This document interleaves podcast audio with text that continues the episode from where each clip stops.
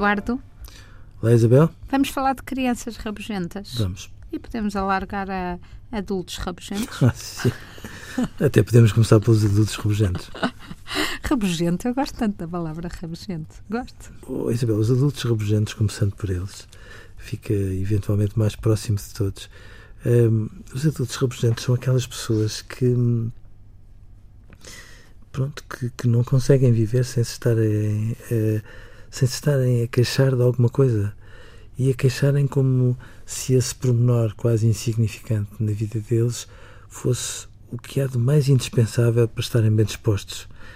Os adultos rabugentos são aquelas pessoas que não se cansam enquanto não nos intoxicam com a sua rabugice e, nos e é põe... contagiosa a rabugice. Ah, Isabel, se é contagiosa. Sobretudo quando nós estamos diante dela e fazendo apelo a uma boa educação, porventura questionável, estamos ali a aguentar tanta rabugice sem darmos um berro e os pormos na ordem e a dizer aquilo que nós, muitas vezes, em relação aos nossos filhos, fazemos questão de dizer. Mas são, são aqueles, sim, aqueles começa com uma coisa mínima, seja a sopa que não estava muito quente ou, ou outra coisa qualquer, e, e remoem, remoem, remoem e, e tornam o acessório essencial, não é? Sim.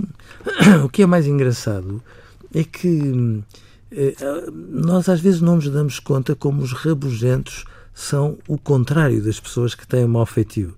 As pessoas que, têm, que têm mau feitio são aquelas pessoas que têm o coração grande, a cabeça quente e quando alguma mostarda lhes chega ao nariz, pronto, manifestam-se com mau feitio, mas de repente é um bocadinho como uma chuva descartuçada que logo a seguir traz sol e as pessoas até se riem com as parvoices que são capazes de fazer.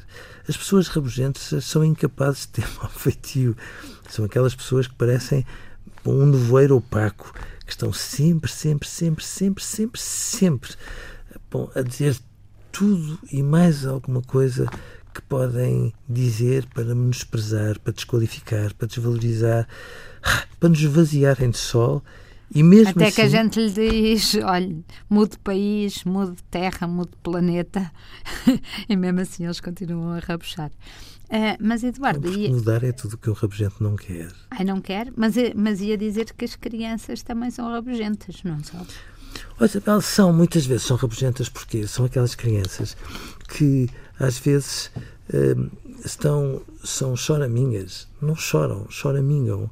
São aquelas crianças que estão permanentemente queixosas com alguma coisa que depois de nós as virarmos do avesso, bom, chegamos sempre à conclusão que é quase um mistério aquele mal-estar.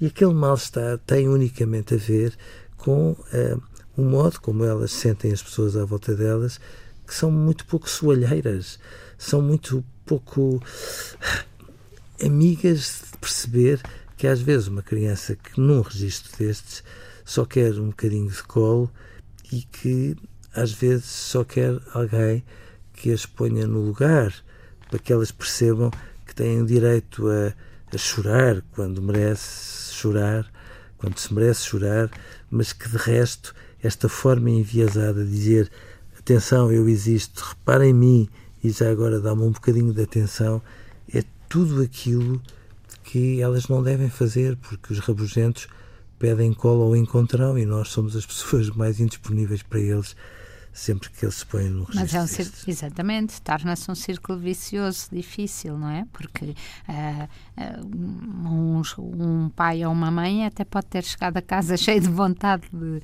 de, pegar ao colo, de dar atenção, etc, etc, mas a partir do momento em que depois uh, encontra este registro rabugento, torna-se rabugento também e é um círculo vicioso. Sim, e duas pessoas rabugentas juntas, Isabel, por favor, é um Deus nos acuda porque não há quem resista. Adeus, Eduardo. Adeus, Isabel.